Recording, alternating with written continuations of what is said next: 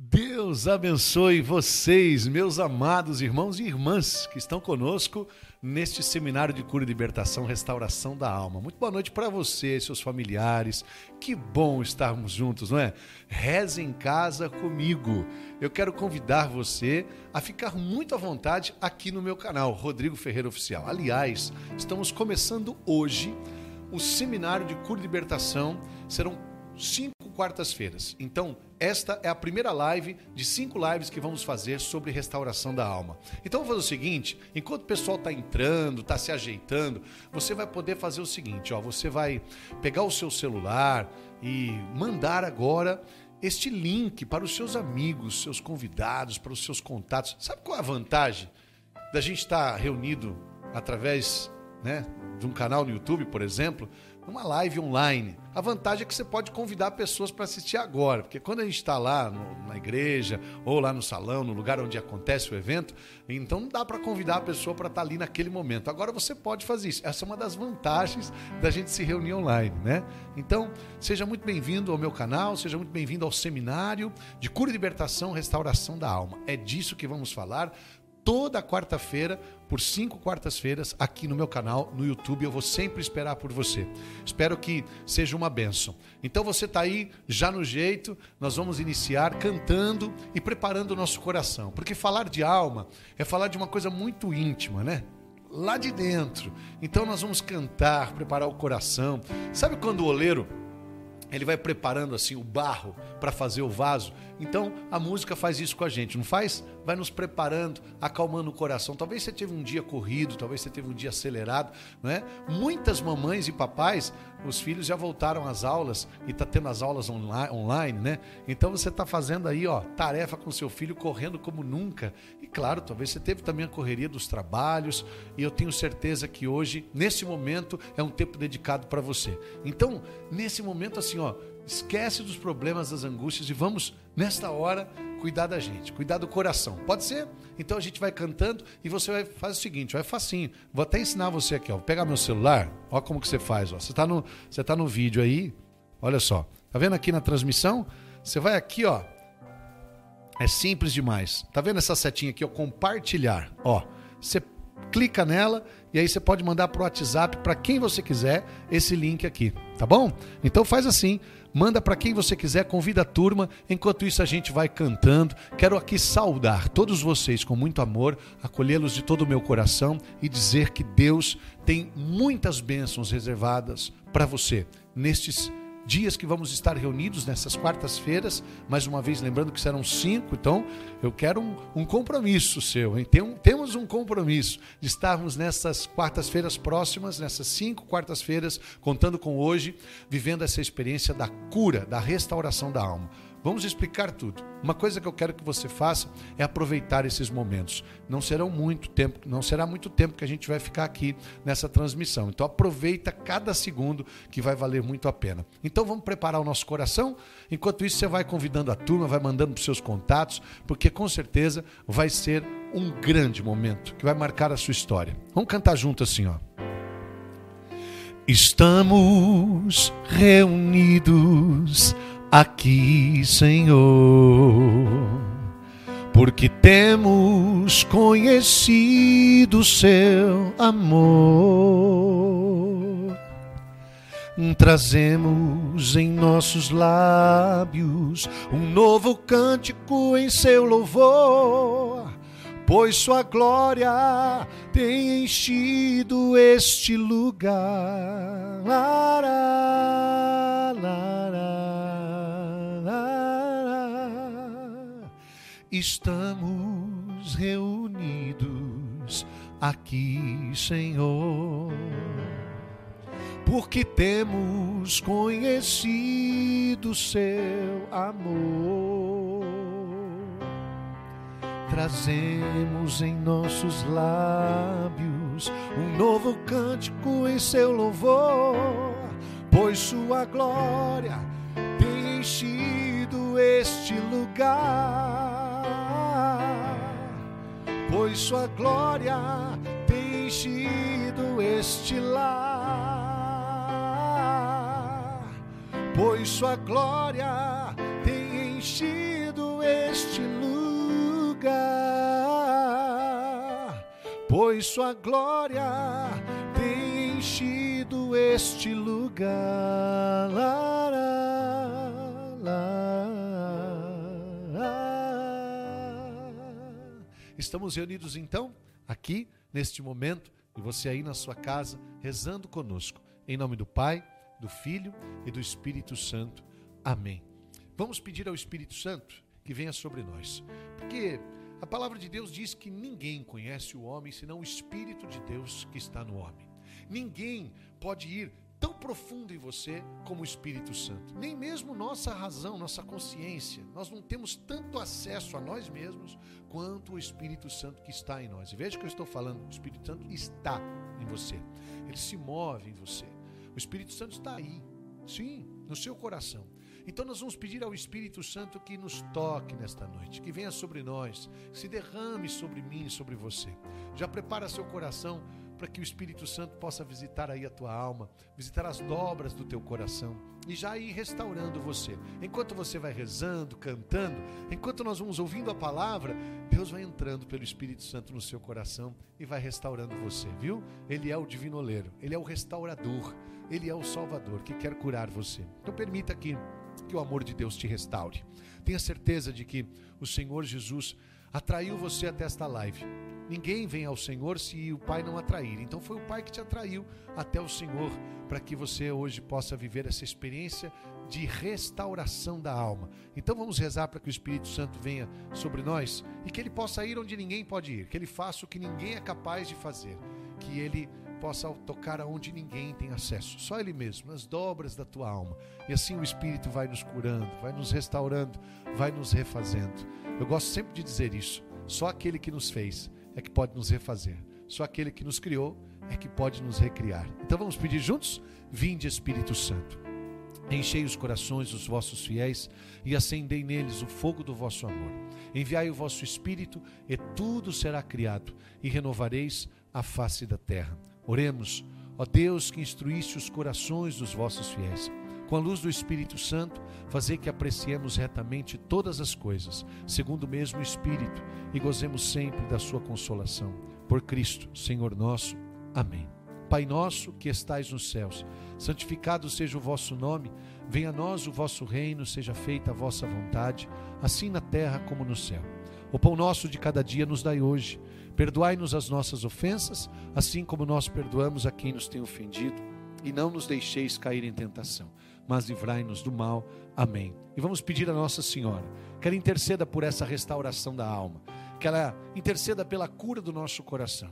Maria, que foi sempre aberta a Deus, a Sua palavra, a Sua voz, com docilidade, sempre recebendo as promessas do Senhor e acreditando. Como Isabel disse a ela: Feliz és tu, Maria, porque tu creste em tudo que o Senhor te disse. Então que se cumpra o que da parte do Senhor te fora dito. Então, abra seu coração como o de Maria e roguemos a intercessão dela pela nossa restauração. Ave Maria, cheia de graça, o Senhor é convosco. Bendita sois vós entre as mulheres, e bendito é o fruto do vosso ventre, Jesus. Santa Maria, Mãe de Deus, rogai por nós, os pecadores agora e na hora de nossa morte. Amém. Rogai por nós, Santa Mãe de Deus, para que sejamos dignos das promessas de Cristo. Amém. Seja bem-vindo você que está aqui no nosso canal, aqui no Brasil, de qualquer país deste mundo afora, seja bem-vindo.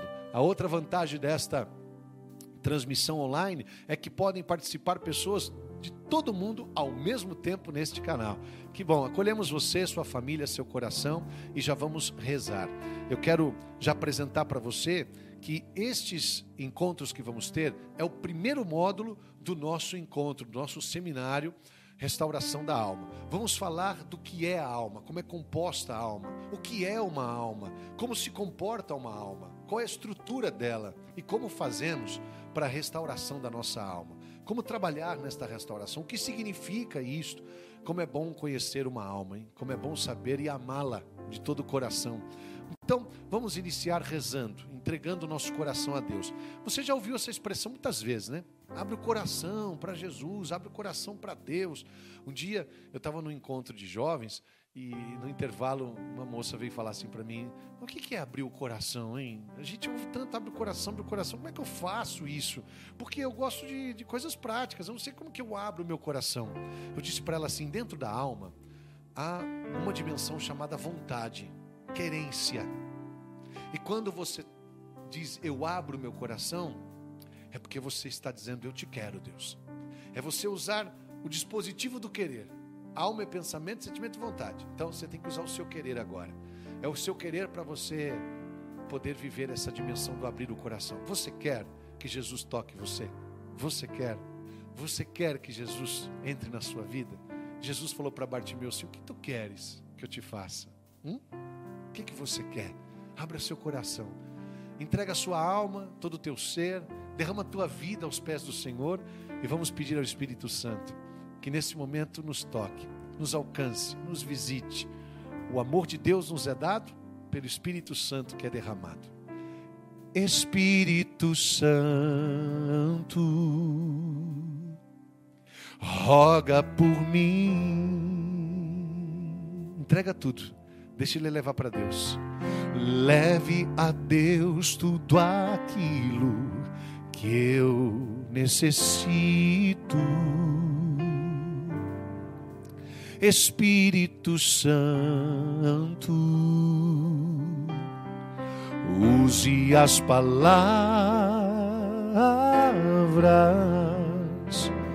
que eu necessito usar, mas não consigo.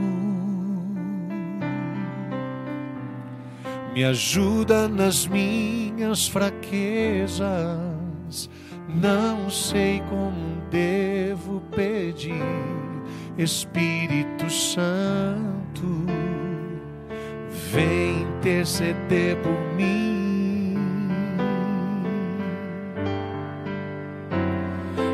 Todas as coisas cooperam para o bem daqueles que amam a Ti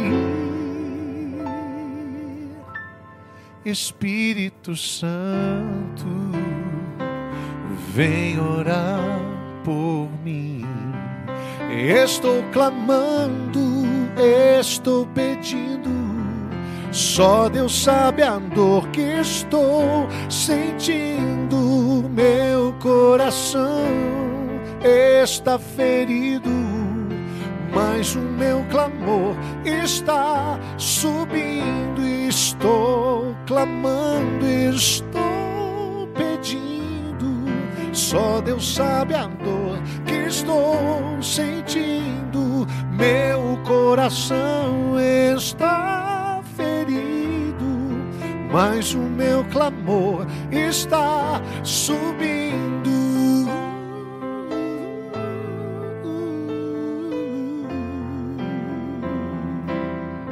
Está subindo.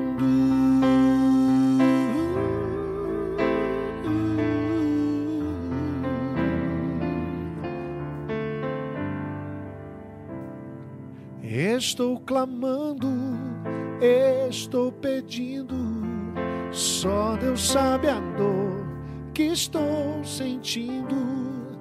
Meu coração está ferido. Olha, mas o meu clamor está subindo.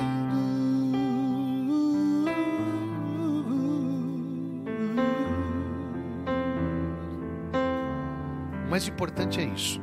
Por mais que o coração esteja dolorido, ferido, por mais que o coração tenha lembranças amargas, o mais importante é o coração estar clamando, estou pedindo. Claro que só Deus sabe de fato, plenamente, tudo que você sente, o que você pensa e o que você deseja. Por isso que eu disse para aclamarmos o Espírito Santo. Posso pedir um gesto agora? Que é bastante profundo e importante, tem um significado muito grande na nossa oração. Coloque a mão assim sobre o seu coração, porque isso faz parte da querência. Quando a gente põe a mão no coração, é como a gente está tocando o dispositivo da vontade de falar assim: abre, abre meu coração, eu abro meu coração para ti, Jesus como se você colocasse a mão na maçaneta e você deixasse Jesus entrar. Então coloque a mão no seu coração aí, fecha seus olhos e aproveita esta oração e se entrega a Deus. Não tenha medo de sentir, não tenha medo das emoções, das sensações, não tenha medo das lágrimas, não tenha medo das alegrias que fluem, não tenha medo de nada que você possa sentir. Dá liberdade agora para sua alma. Como se a gente pudesse correr num campo verde, assim, sabe, livre, sem limites. Deixe o seu coração aberto e deixe a sua alma na presença de Deus. Deixe Ele tocar seu coração. Espírito Santo, nós te pedimos agora, vem sobre nós, sobre cada coração que agora está nos assistindo sobre cada vida, sobre cada pessoa que agora está com o coração aberto, escancarado. Olha que lindo, Espírito Santo. Então entra, vai pelas dobras da nossa alma, nos, na história da nossa vida. Espírito Santo vem nos restaurar, vem nos curar, vai onde só o Senhor pode ir. Faz o que só o Senhor pode fazer e ninguém mais é capaz. Vem Espírito Santo e alcança-nos. Vem Espírito Santo e cura-nos. Vem Espírito Santo e restaura-nos. Vem com seus dons, suas virtudes, suas graças infinitas. Vem Espírito Santo, toca as nossas emoções, toca o nosso coração, toca o coração desta pessoa que tem lutado tanto pela restauração da alma dela e não é de hoje. Quantas pessoas que vêm vivido esta, esta realidade de restauração, têm buscado, busca graças a Deus na Eucaristia, na adoração, na palavra, na oração, na devoção a Nossa Senhora. Quantos têm buscado uma saúde de alma? E por isso hoje, Espírito Santo, nós queremos que isso ainda seja mais forte dentro de nós. Então vem tocar, vem agir, vem com teu amor, fazer com que o nosso coração receba toda esta alegria, toda esta força, toda esta unção. Nós precisamos tanto, Espírito Santo. Por isso nós clamamos. Estou clamando, estou pedindo. Estou clamando, estou pedindo. Só Deus sabe a dor que estou sentindo. Meu coração está ferido mas o meu clamor está subindo, estou clamando, está pedindo. Só Deus sabe a dor que você está sentindo. Seu coração está ferido, mas o seu clamor está subindo.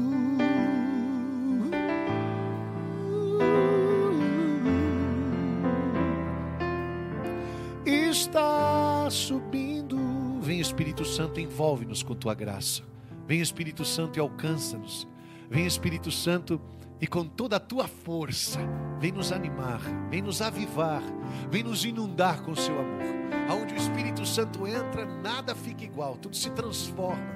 Assim como na casa onde os discípulos estavam no dia de Pentecostes, se encheu, que a casa que agora nos recebe, neste momento, nesta live, se encha da tua graça. Vem Espírito Santo, enche nossa casa, enche nosso coração, enche nossa vida com tua luz, tua força.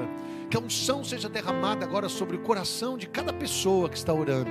E assim sejamos já tocados, restaurados, levantados Quantas preocupações, quantas dores, quantas intrigas, aflições, preocupações, medos, incertezas. O Espírito Santo vai visitando toda essa casa, toda esta área, tudo, tudo aquilo que existe em nós e vai nos curando.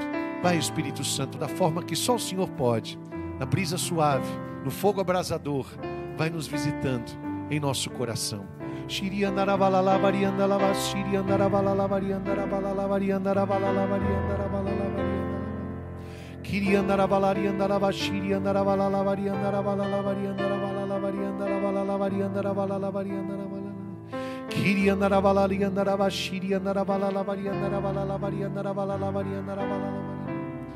Estou clamando, estou pedindo. Só Deus sabe a dor que estou sentindo. Meu coração está ferido mas o meu clamor está subindo. Que o nosso coração receba agora a força e o poder da palavra de Deus, para que juntos, pela palavra, sejamos curados. A palavra de Deus diz, no capítulo 4 do livro de Provérbios, que ela, a Sagrada Escritura, é medicina para a nossa vida. Olha que lindo isso. A palavra de Deus nos cura, é verdade. Então nós vamos iniciar o nosso primeiro tema E já vamos começar aqui a pregação da palavra e no final nós vamos rezar mais. Aliás, nós já estamos rezando. A pregação da palavra é uma forma de rezar. Esses dias eu estava falando com a minha esposa e, e ela estava me dizendo como ela gosta de rezar escrevendo. Que bonito, né? Saber que eu vou escrevendo a inspiração de Deus e aquilo é uma forma de rezar. Seja escrevendo, falando, pensando, chorando, seja ouvindo a palavra, seja pelos ouvidos, Deus vai entrar no seu coração para curar você. Tá bom? Então vamos lá? Primeiro, aliás, 1 Tessalonicenses, capítulo 5, versículo 23. Esta é a palavra que nós vamos iniciar a pregação neste momento. 1 Tessalonicenses, capítulo 5, versículo 23 em diante, tá bom? O Deus da paz vos conceda santidade perfeita, que todo o vosso ser, espírito, alma e corpo, seja conservado irrepreensível para a vinda de nosso Senhor Jesus Cristo. Eu quero que você está aí na sua tela para você acompanhar a leitura. Eu quero que você leia, mas eu quero que você proclame em voz alta esta palavra, 1 Tessalonicenses 5, 23. O Deus da paz vos conceda a santidade perfeita, que todo o vosso ser, espírito, alma e corpo seja conservado irrepreensível para a vinda de nosso Senhor Jesus Cristo. Que benção, que maravilha. Bom, lendo esta palavra, eu quero aqui já partilhar com você que há uma há um erro muito grande, um equívoco, um engano em nossa mentalidade, em nosso jeito de pensar, em nossa cultura.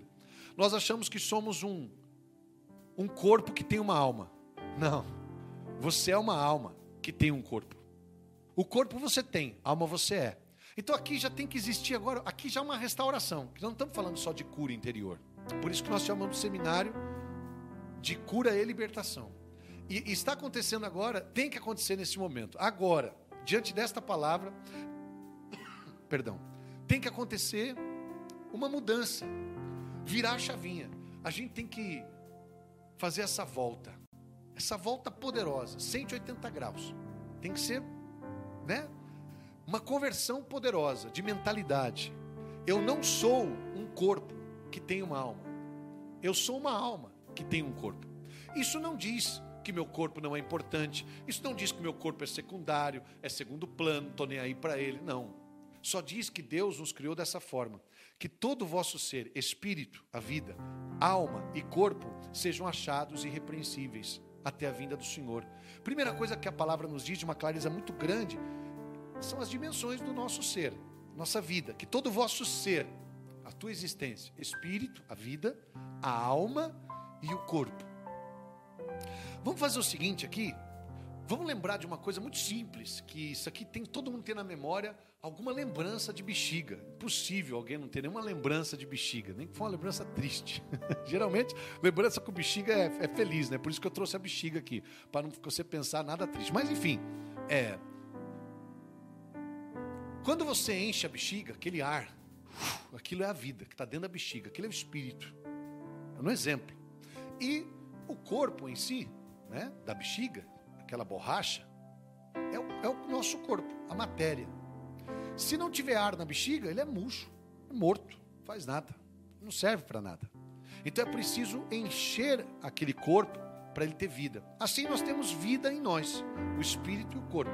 Mas veja que essa dimensão da alma que é citada aqui, que faz com que a gente preste atenção e fale: nossa, é isso que eu sou, é assim que eu fui feito: espírito, a vida, a alma e o corpo.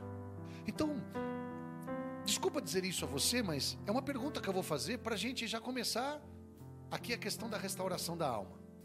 Das ações que você faz na tua vida, quantas elas são referentes ao teu corpo? Quantas elas é referente à tua alma? Das ações que você faz, dos benefícios, dos esforços que você faz, do cuidado que você tem.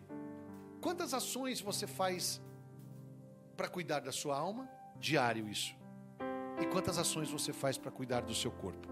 E quando chegamos ao caos de não cuidar nem sequer da nossa alma e nem sequer do nosso corpo, seríamos realmente, terrivelmente errados se nós não cuidarmos do corpo, mas também estamos cometendo um grande engano se nós só cuidarmos dele e não cuidarmos da nossa alma. Quantas ações beneficiárias, beneficiárias, quantas ações boas, quantos movimentos de cuidado você faz em relação à tua alma durante o dia e quantos você faz em relação ao teu corpo? Quanto cuidado você tem com o teu corpo e quanto cuidado você tem com a tua alma? Há um outro engano que a gente tem muito grande, que a gente acha que se cuidar do corpo já é o bastante. Ah, o corpo estando bem, a alma vai estar bem. Cuidado, nem sempre. Lê do engano. Nem sempre você estando bem fisicamente, você vai estar bem na sua alma. Nem sempre estando confortável na matéria, e aqui vai a experiência de um missionário que já há quase 30 anos ouve pessoas, visita estados, cidades, países, casas, hospitais. Aqui vai a experiência de de um missionário que tem ouvido muitas vezes da pessoa: eu tenho tudo, mas aqui dentro está faltando. Eu não sei o que me falta. Eu olho ao redor, eu tenho tudo. E aí as pessoas acham que simplesmente basta você ter o ar dentro da bexiga. Basta você ter ela pendurada. E é mais do que isso. Porque uma bexiga sem o sentido, sem a festa, sem as pessoas, ela não vale de nada. Fica ali aquela coisa vazia, sem sentido. E esse tem sido o problema de muita gente. Então hoje eu quero, eu preciso que você entenda que diante dessa palavra, eu preciso determinantemente ter esse pensamento e essa razão. Eu tenho que ter este pensamento implantado em mim, enculturado dentro de mim. Eu sou uma alma. Você pode repetir isso aí comigo? Eu sou uma alma que tem um corpo. E quando a gente entende isso, a gente olha e fala assim: puxa, eu acho que a minha alma Acho que a minha alma, ela, ela deve pedir água para mim, sede. Ela tem sede, ela tem. Meu Deus, minha alma deve estar tá pedindo, suplicando por mim. Me dá água, me dá alimento, me dá conteúdo, porque eu tenho sede. São muitas as expressões. Imagina se nós fôssemos ler quantos salmos, dos 150 salmos, o salmista usa a expressão: minha alma tem sede de vós, minha alma está perturbada, minha alma está feliz, minha alma está contente, minha alma está sedenta, minha alma busca por ti, minha alma clama por vós, minha alma. E quantas vezes nós, cuidando do corpo da matéria, das coisas físicas, nós às vezes deixamos a nossa alma. Quantas vezes, em nome de satisfazer a carne, nós ferimos a alma? E quantas vezes, porque a alma está ferida, machucada, frustrada, nós vamos fazer coisas lá no corpo, lá na matéria, para tentar satisfazer uma sede da alma. Vamos fazer o seguinte: tudo é de Deus, o espírito, a alma e o corpo. Isso é que compõe o seu ser. Vamos, para a gente organizar uma coisa, quem aqui trabalha, né, com organização de casa, de escritório, que gosta de organizar, sabe disso. Quando a gente vai organizar uma coisa, não adianta você querer assim, arruma tudo para mim, não, por onde nós vamos começar? E se você quiser de fato organizar a sua vida, se você quiser organizar seu casamento, organizar sua vida espiritual, você precisa organizar a sua alma. Para isso você precisa conhecê-la, o que ela é, quem ela é, da onde ela veio, quem a criou, qual é a missão dela, a função dela, o que uma alma dentro de mim precisa receber, o que ela precisa fazer, como ela interage. É claro que nós não somos uma alma sem corpo, não, não tem alma penada, não. nós vivemos dentro do corpo, aqui você está me vendo. Mas aqui dentro do Rodrigo tem uma alma. Eu quero falar uma experiência para você, que foram inúmeras vezes, que eu vou rezar no hospital, inúmeras vezes. E quem me acompanha, quem está comigo na missão, sabe disso. Quantas vezes eu fui no hospital rezar para um enfermo que estava inconsciente? E eu pegava, chegava perto e falava com a alma da pessoa. Eu falava ali pertinho do ouvido, dizia assim, claro, sabendo que está inconsciente, não usando nem o ouvido, mas sabendo que aqui, ali naquele corpo tem uma alma e que ela é sensitiva, e que ela é sensível, e que ela sente. E quantas vezes, mesmo ali aquele corpo, muitas vezes, médicos já testemunharam isso, já presenciaram isso, enfermeiros já presenciaram isso, e eu chegando, tocando aquela pessoa, eu falava com carinho, falava com a alma, dizia que Deus amava, que ela não tivesse medo, que o Senhor estava com ela. E uma lágrima corria dos olhos deste enfermo inconsciente. Para você perceber quanto é forte eu dizer eu tenho uma alma. E o quanto é importante a gente amar a nossa alma, a gente gostar dela, a gente se reconciliar com ela, porque essa alma sou eu. Eu sou uma alma que tem um corpo, e não um corpo que tem uma alma.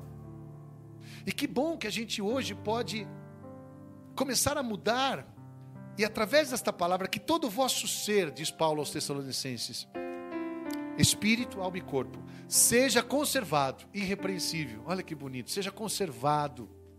Aí você fala, Rodrigo, como é que eu vou conservar se estragou? Não é verdade que quando a gente compra um alimento, vem aquela prescrição assim, ó, conserva em lugar fresco para não estragar. E consome ele antes do tempo da validade vencer, né? Então, como é que a gente vai conservar se está estragado? Então, nesse momento, essa palavra conservar para nós é restaurar para que sua alma, seu espírito e seu corpo sejam conservados, irrepreensível, restaurado, curado, bom, feliz para a vinda do Senhor. Sabe de uma coisa? A gente não pode esperar a vinda do Senhor tudo bagaçado, não, gente, estourado, arrebentado. Nós precisamos nos preparar como a noiva se prepara para o noivo. Bom, quem conhece a minha história aqui sabe, né? Eu me casei duas vezes já. Me casei com a Érica em 97, minha esposa faleceu no ano de 98. E depois eu me casei com a Adriana em 2007, dez anos depois. E tive a graça de viver duas vezes esse, esse momento da noiva que se prepara para o noivo. E o noivo está lá esperando. E quando ela vem, lindíssima, né? Lindíssima, lindíssima. Adriana, minha esposa, lindíssima, gataça mesmo. E quando vem, o coração começa a acelerar, porque ela passou aquele dia se cuidando todo mundo falando para ela: não, não fica nervosa, fica calma, vai dar certo. E todo mundo passou aquele dia se preparando. Assim deve ser a nossa alma até o dia que a gente for para o céu. A gente deve se preparar. Que todo o vosso ser, o espírito, a alma e o corpo, a vida, tudo que você sente, pensa e deseja, e o seu corpo, precisam ser achados, irrepreensível, para a vinda do Senhor. Paulo está dizendo que nós temos que cuidar disso, cuidar da alma. A nossa alma tem sede, nossa alma tem vontade, nossa alma, nossa alma tem história, nossa alma ela tem saudade, a nossa alma ela tem pensamentos, ela tem medos, ela tem incertezas. Teu corpo não tem isso. Teu corpo tem algumas debilidades, tem algumas enfermidades, tem algumas qualidades, tem algumas forças, tem a sua estrutura, claro que é divina, maravilhosa, foi Deus que criou nosso corpo. Mas a sua alma precisa do cuidado, do carinho, da atenção. E por isso que hoje, na primeira live, nessa primeira pregação da restauração da alma, a primeira coisa que é preciso ter é a consciência da alma. Santa Teresinha, quando escreve sobre a alma, ou Santa Teresa, ou João da Cruz, ou tantos outros santos como Padre Pio, que cita da importância da nossa alma, da vida que há em nós, esses santos nos chamam a atenção para lembrar que dentro de nós existe uma alma que clama por Deus. Por exemplo, quando Santa Teresinha escreve sobre o castelo interior, quando Santa Teresa escreve sobre o castelo interior, moradas, quando ela escreve sobre essa essa realidade tão linda da alma, mostrando as moradas do castelo da, da alma, mostrando que como um castelo que tem sete moradas, assim é a nossa alma. As moradas da nossa alma precisam ser visitadas, cuidadas, edificadas. E assim como escritos como esse e como tantos outros santos nos fazem lembrar e nos fazem pensar que talvez eu esteja vivendo errado, que talvez eu esteja tratando errado a minha alma. E que bom se hoje a gente puder olhar para dentro da nossa alma e lembrar que temos um coração. Essa alma a gente costuma chamar de coração, de interior, a gente costuma chamar até de espírito, né? É o meu espírito. A gente costuma chamar essa alma de dentro de mim, a gente fala dentro de mim, né? Quantas músicas que a gente canta que fala dentro de mim tenho sede. Quantas coisas que a gente fala que expressa essa alma, que está aí dentro de você agora. Está aí, viva, pulsando, acontecendo, pensando, sentindo e desejando. Quantas vezes por essa alma passa tantas coisas, quantas coisas que afetaram esta alma. Assim nos ensina a psicologia sobre a psicomecânica da nossa vida como somos afetados e como reagimos. Assim está a alma no meio de tudo isso. Como é importante a gente ter a certeza de que essa alma é um dom de Deus. É uma querida, é uma alma bendita, é uma alma santa, sim. É uma alma que Deus ama. Deus ama a tua alma. E é muito importante quando a gente se levantar, lembrar disso, ao se deitar, lembrar disso, quando for falar alguma coisa, se lembrar disso, e lembrar que por mais que o nosso corpo acabe um dia nessa terra, nossa alma não. Nossa alma tem um destino desejado por Deus. Sabe qual é, né? O céu, a glória de Deus. Mas se nossa alma não viver irrepreensível, conservado, restaurada, em preparo para o dia do Senhor, para onde vamos? Para onde vai a nossa alma depois da nossa morte física aqui neste mundo? A nossa alma de fato precisa ser cuidada, precisa ser alimentada. Quando Paulo escreve na carta aos Efésios, no capítulo 4, versículo 17, Paulo fala sobre o homem velho e o homem novo. É interessante essa visão que Paulo tem. Quando ele fala do homem velho e homem novo, ele está falando de um ser todo, espírito, alma e corpo, que era antigo, que fazia coisas antigas, voltadas ao pecado, à tristeza, à ignorância a respeito de Deus. E quando o homem novo, o homem recriado à imagem e semelhança e justiça verdadeira de Jesus, Paulo fala, mostrando para a gente que de fato é essa realidade que a gente tem dentro de nós. A alma precisa de fato ser alimentada com coisas novas, não com as coisas antigas. As coisas velhas que nos corromperam, que nos machucaram, que nos feriram, essas coisas só fizeram a nossa alma se enfraquecer. Rodrigo, por que você está falando tanto de alma, tanto de alma? Porque na restauração da alma, a gente precisa pensar na alma. Quantas vezes no dia você pensa que você tem uma alma? Quantas vezes no dia você lembra que tem uma alma? Quantas ações que você tem, como eu já perguntei aqui, que são direcionadas para o bem da tua alma? Só que qualquer ação que você faz de mal, de tristeza, de angústia, vai tocar a tua alma. No final das contas, é aí que as, os pecados, as mazelas desembocam. É na alma da gente. Por isso ficamos feridos. Você sabe que no livro de Joel, no capítulo 2, está escrito sobre quatro pestes que estavam atacando Israel.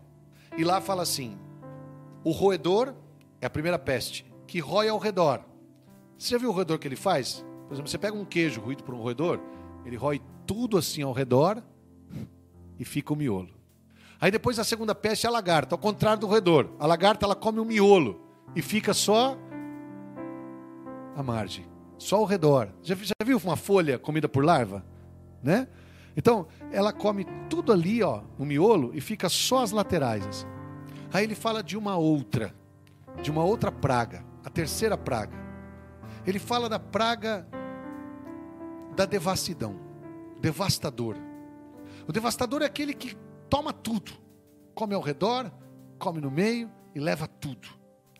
Interessante que quando a Bíblia fala disso, fala de uma realidade que está acontecendo dentro do povo. Exatamente como Ezequiel 37, quando fala dos ossos secos. Aliás, muitas passagens na Bíblia que falam sobre realidades físicas, na verdade está retratando o interior do povo. Os ossos secos eram um povo desanimado, sem vida, triste, sem vigor, sem força, sem vontade de viver, sem sentido. E Deus estava pedindo para que Ezequiel profetizasse sobre o povo de Israel. Os ossos secos foi uma visão que Deus deu a Ezequiel, mostrando que Israel estava daquela forma, como um cadáver, como os ossos secos, sem vida, sem carne, sem músculos, sem força, sem unção, sem revestimento, que precisava de vida. Assim também é esta profecia de Joel. Interessante que Deus vai falando e mostrando que assim está a vida de muita gente. Ou as coisas estão acontecendo ao nosso redor, não é direto com a gente. Hoje mesmo eu recebi uma oração de alguém que falava: reza por tal pessoa da minha família. Comigo está tudo bem, mas ela está devastada. E se ela não está bem, eu também não estou. Está vendo o roedor? Come ao redor. O problema vai na, na, nossa família, em pessoas que a gente ama, que a gente está ligado, que a gente representa, que a gente gosta muito, que a gente convive. Na verdade, o problema nem está acontecendo diretamente com você, mas te fere, porque está ao redor. Ou às vezes ao contrário. Às vezes você tem tudo ao redor, está tudo bem ao redor, está acontecendo até, mas aqui dentro a lagarta roeu tudo, comeu. E quantas pessoas que estão com depressão assim? Não é verdade? Quantas pessoas estão assim? Ou pessoas que estão devastadas. O quarto, a quarta praga é o gafanhoto. Sabe o que é o gafanhoto? É aquele que come as, as folhas que a formiga juntou. A formiga vai lá, junta tudo faz o trabalho de juntar as folhas, o gafanhoto vai lá e come elas. ou o gafanhoto, então, é aquele que vem devastar a sua colheita. Você plantou, você regou, você limpou. A hora que a colheita está bonita, ele vai lá e come o fruto. Come o resultado, depois de tanto esforço que você fez. Interessante a gente pensar nessas quatro pragas, né? Olha só: o roedor, a lagarta, o devastador, que devasta tudo, e o gafanhoto, que come o resultado, o fruto. Poxa, quantas vezes você vê um casamento que as pessoas lutaram tanto para se manter, 20 anos de casado, 30 anos, e depois de tanto esforço de lutarem juntos, então deixa que o sofrimento, a dor, a infidelidade, o adultério, a mentira, o desamor, o desgosto leve embora tudo. Toda a história. Que triste. Por isso que nós temos que cuidar da nossa alma. E o que diz o Senhor como resposta a essas pragas lá em Joel? O Senhor diz assim: Eu vou mandar as minhas chuvas. Ó, oh, derramamento do Espírito Santo. Eu vou derramar o meu Espírito, minhas chuvas, que vos darão alegria, vai encher, vai transbordar o lagar. Vocês vão ser libertos disso tudo. Por isso aqui estamos falando tanto, com tanta insistência sobre a sua alma. E o mais importante é que você entenda que isso é uma realidade de todos nós. Não é só o Rodrigo que tem isso. Você também tem uma alma. Não sou só eu, o Fabinho que está aqui tocando, que tem alma, não. Ou o João que está aqui transmitindo, a Thaisa que está aqui ajudando, você que está em casa. Não. Todos nós temos uma alma. E essa alma precisa ser cuidada, precisa ser tocada, precisa ser zelada. Porque quando somos atingidos nela, meu Deus, o sofrimento é grande, as consequências são grandes, até no corpo, viu? Aí o que está na alma reflete no corpo, reflete no espírito, na vida e reflete no corpo. Presta atenção nesse texto que eu vou ler para vocês, que agora a nossa pregação vai tomar um rumo muito importante dentro daquilo que nós precisamos entender sobre restauração da alma. Nós vamos ao primeiro livro de Samuel, capítulo 1, versículo 15. Vai aparecer aí na tela para vocês o texto. Eu quero que você acompanhe comigo a leitura, tá bom? Vamos lá.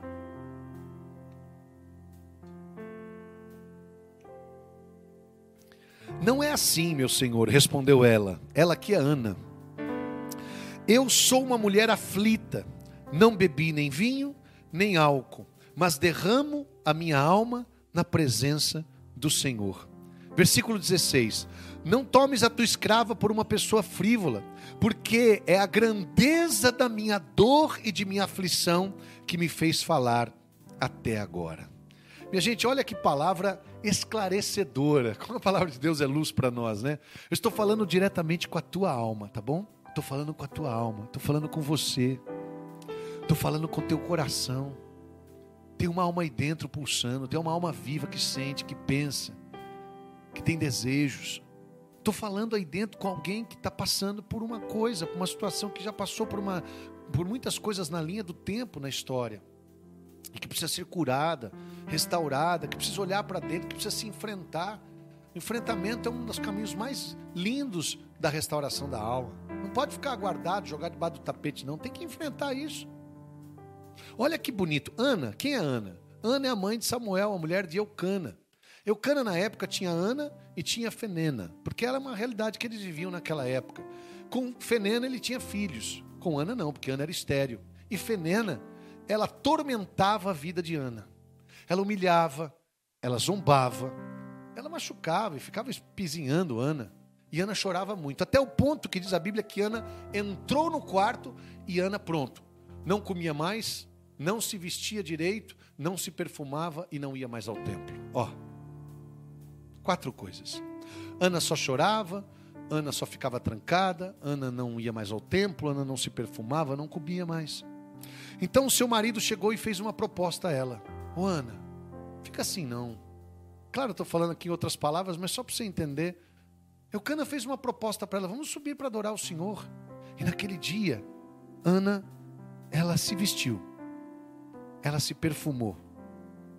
Ana se vestiu e foi ao templo. E lá na porta do templo, ela chorava. Não mais na sua casa, na porta do templo. Ana chorava. Ana chorava tanto, mas tanto, tanto, tanto, que não conseguia falar. A Bíblia diz que ela falava pouquinho. Ela falava no seu coração e apenas se moviam os seus lábios. É o que diz o versículo 13. Ana, porém, falava no seu coração, olha lá, a alma. e apenas se moviam os seus lábios pouquinho, sem lhe ouvir a voz. Ninguém ouvia a voz dela. Eli, que era o sacerdote, ficou olhando ali e achava que ela estava embriagada. E falou para ela: Vai passar tua embriaguez na tua casa. Foi aí que ela respondeu: Não, meu senhor, eu não tô, eu não estou embriagada, não. Eu estou sóbria, não estou ébria. Eu estou sóbria. Pode acreditar. Eu sou uma mulher aflita. Olha aqui, ó. Eu sou uma mulher aflita. Quem fica aflita? A alma, que aflige o corpo, que já não come, já não está feliz, já não está satisfeito, que aflige a vida. Eu sou uma mulher aflita. Não bebi nem vinho, nem álcool, é nada disso, não.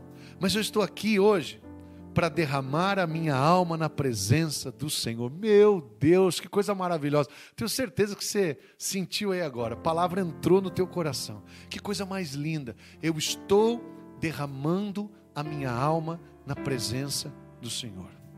Formidável. Que lindo isso. Não tomes tu escrava por uma pessoa frívola porque a grandeza da minha dor e da minha aflição é que me faz falar até agora. Percebe que ela está expressando a grandeza da dor dela, é a grandeza da minha aflição e da minha dor. E quantos que agora estão me ouvindo que está assim ou conhece quem está assim? É grande a sua aflição e a sua dor, só que ela está na alma. E aí, me desculpa a sinceridade, não tem comprimido que chega, não tem feitos humanos que chega, não tem mão do homem que chega, nem a palavra do Rodrigo que chega, não é a palavra do Rodrigo que você está ouvindo. Eu ouso estar aqui nessa live hoje pregar a palavra de Deus para você. Porque se fosse para mim estar nessa live pregando palavra minha para você, eu estaria perdendo meu tempo e você muito mais assistindo mas é a palavra de Deus que está sendo pregada, está entrando aí agora, na sua alma. Olha que lindo isso. Eu estou derramando a minha alma na presença do Senhor. Então, presta atenção que eu vou te explicar aqui o que é alma nesse momento.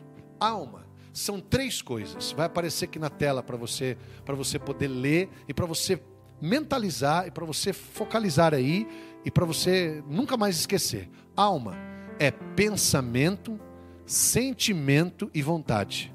Queria, pode deixar essa tela aí, que eu quero falar um pouquinho com essa tela. A alma é tudo aquilo que você pensa, que você sente e que você deseja. Isso que é alma. Você está entendendo? É isso que Ana está derramando na presença do Senhor: pensamento, sentimento e vontade. O que pensa uma pessoa aflita? O que pensa uma pessoa que a grandeza da sua alma, da dor é grande? O que pensa essa pessoa?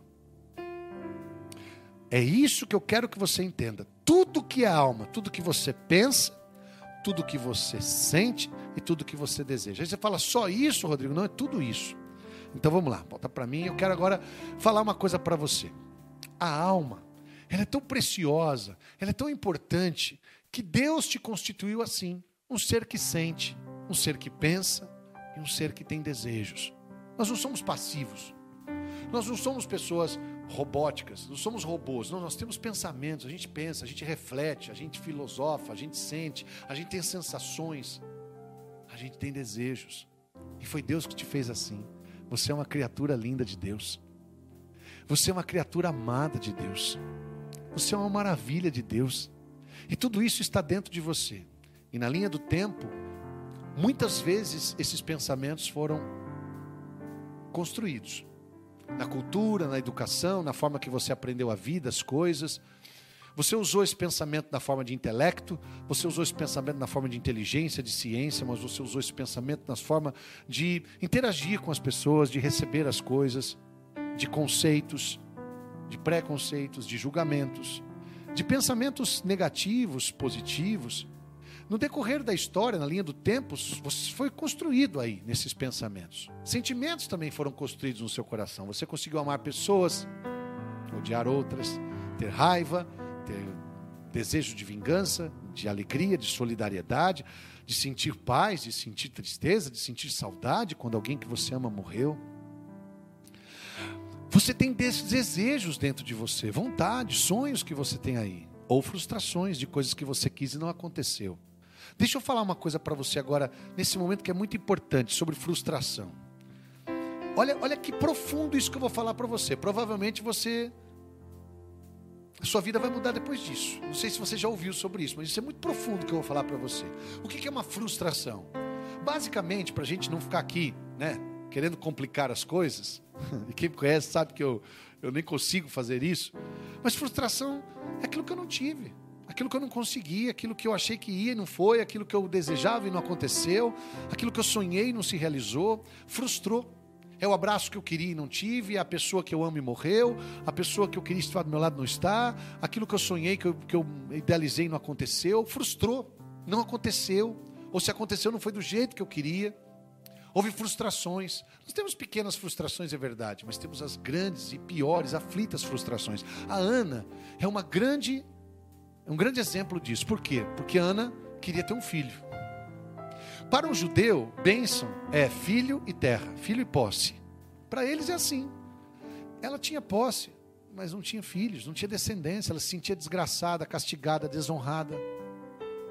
Até que um dia ela pediu ao Senhor: me dá um filho, eu quero tanto, eu desejo tanto. E não tem problema você derramar sua alma na presença do Senhor. Qual é o problema? Jesus fez isso no Getsemane, como quando ele disse lá, suando sangue, Pai, Olha aqui, ó, ele derramando a alma na presença do Senhor. Pai, se for possível que eu passe sem beber esse cálice, mas não faça a minha vontade, sim a sua. Mas eu estou derramando a minha alma na presença do Senhor. Na cruz, Jesus fez isso quando gritou uma das sete frases: Meu Deus, meu Deus, por que me abandonaste? Ele está se sentindo abandonado. E esse abandono ele derrama na presença do Senhor. Percebe que eu tenho que me policiar aqui porque eu quero falar tudo de uma vez e nós temos cinco encontros. Então hoje nós estamos falando da alma, da sua estrutura, do que é ela e de quanto nós precisamos nos voltar para a nossa alma, cuidar mais dela, lembrar mais dela, acariciar mais ela, alimentar mais ela, dar água viva para a nossa alma, como a samaritana, né? João capítulo 4. Mas espera lá, vamos, vamos devagar. Bom, mas o mais importante é a gente saber assim, ó essa alma da Ana, que quer um, tem um sonho, ela se frustra porque não consegue. Então ela vai lá e apresenta para o Senhor. E que o Senhor lhe faz? Meu Deus, que alegria que eu estou sentindo aqui pregando isso para você. O Senhor lhe dá, depois que ela vai derramar a alma na presença do Senhor, que ela conta o seu sonho. Claro que o Senhor já sabe. Depois que ela derrama essa alma, o Senhor dá a ela a graça do milagre. E Ana recebe a graça de ser mãe de Samuel. Ela vai fecundar e dar luz a esse filho. Isso é lindo demais. Por isso que nós cantamos esta música no começo. Estou clamando, estou pedindo, só Deus sabe a dor que estou sentindo. Ana era assim. Era a aflição dela que fazia ela estar daquela forma. Mas quando ela derramou isso na presença do Senhor, como resultado desse derramamento, tem gente que fala assim para mim, Rodrigo, essa é uma expressão forte que a gente pode usar para explicar o que é rezar, o que é adorar. O que é rezar mesmo? É derramar a alma na presença do Senhor. O que é derramar a alma na presença do Senhor? Minha alegria, meus sentimentos, meu amor, minha alegria, minha paz, minha vontade, minha sede, meus sonhos, meu querer, meus pensamentos, tudo aqui para Deus, tudo para Ele. E olha o que ele fez com a alma da Ana. Deus exaltou esta mulher. Por isso Nossa Senhora diz: Minha alma. Você sabe que o canto de Magnífica é inspirado no cântico de Ana, né? O cântico de Ana está aqui no capítulo 1, no capítulo 2, versículo 1. Então, Nossa Senhora canta o Magnífica inspirado no, no, no, canto de Ana. Então, que maravilha quando Maria fala: Minha alma engrandece ao Senhor, meu espírito exulta de alegria em Deus, meu Salvador. Quando a alma engrandece a Deus, quando a alma se derrama diante do Senhor, o que, que é o resultado do espírito? Ele exulta de alegria. Posso falar uma coisa para você de coração, não é julgamento, não. Quem me conhece por cinco minutos sabe que eu não sou um ser assim, eu não gosto de julgamento. Mas constatação é diferente de julgamento. As pessoas estão muito melindrosas quando vai falar isso para elas, elas sempre falam, ah, tá me julgando. Ninguém está julgando ninguém. Julgar é quando você fala assim, ó, ó, a pessoa derrubou o papel no chão porque ela é relaxada. Isso é julgamento. Agora, quando eu falo assim, ó, a pessoa derrubou o papel no chão. Não estou julgando, não, só constatando, caiu o papel no chão mesmo. Entendeu? Se eu falar assim para você, o papel é verde, é só uma constatação. Agora, se eu falar assim, o papel é verde porque você é vaidosa, aí eu estou te julgando. E nem é por isso. Então há uma constatação. Nós estamos indo por caminhos tortuosos em relação à alma. Estamos buscando coisas exteriores para tentar preencher aqui. É de dentro para fora e não é de fora para dentro. O efeito, é, o efeito não está acontecendo porque a causa está errada. Causa e efeito. Entendeu? Causa e efeito. Livro de Amós e livro de Provérbios. Amós capítulo 3 e Provérbios 2, é, versículo 26. Aliás, capítulo 26, versículo 2. Leia depois na sua casa. Provérbios 26, 2 e Amós capítulo 3. Presta atenção que lá vai estar escrito sobre causa e efeito. Se nós estamos errando na causa, o efeito vai ser contrário. Nós estamos querendo causar no mundo material um efeito interior. Não. É o mundo interior que vai causar um efeito no mundo físico, material. Entendeu? É preciso ter essa coragem. Por isso Jesus falava ao coração. Ele fala para a samaritana: Se você beber dessa água, vai voltar a ter sede. Mas se você beber da água que eu lhe der, jamais vai ter sede. Porque a água que eu lhe der vai vir ser em você uma fonte que vai jorrar para sempre no seu interior. Jesus estava falando com a alma dela. E ela nem percebia. Ela fala: Você não tem o que tirar e o poço é fundo. Percebe? A pessoa está tão envolvida com o mundo material que ela só vê poço, água, balde, cântaro, pessoas. Jesus não está falando disso. Pelo amor de Deus, minha gente. Percebe como as coisas desse mundo estão tá consumindo a gente. Desculpa até a palavra, eu nem acredito nisso, mas usando só um sentido figurado, está hipnotizando a gente. Está deixando a gente, parece que sem lucidez. Nós estamos perdendo a lucidez. Parece que nosso mundo todo funciona a partir da matéria para dentro. Não é o contrário. É a partir da alma para fora. Eu já viajei 32 países na minha vida. E o problema da, da insatisfação é mundial. Eu estou falando para vocês, é mundial. Eu estive na Finlândia uma vez, onde todo mundo diz que todo mundo é feliz, mas eu encontrei um povo insatisfeito lá também. é, tem, cara. Tem na Islândia, tem na Dinamarca, tem na Finlândia, tem no Brasil, tem aí, tem aqui. Às vezes as pessoas são insatisfeitas, mas não é maldade. Ninguém está julgando, estamos constatando. É diferente julgamento de constatação. Você percebe a insatisfação das pessoas. E nesse momento Jesus fala para a samaritana: vai lá, busca o teu marido e volta aqui. Ela fala: não tenho marido. Jesus falou: disseste a verdade, você teve cinco, e o sexto que está com você não é teu. Meu Deus. Jesus não estava falando só para aquela samaritana, estava falando para a Samaria toda, que era para ser adoradores de Deus, estavam adorando deuses estranhos. Existia uma idolatria sobre Samaria terrível, de adoração de divindades estranhas.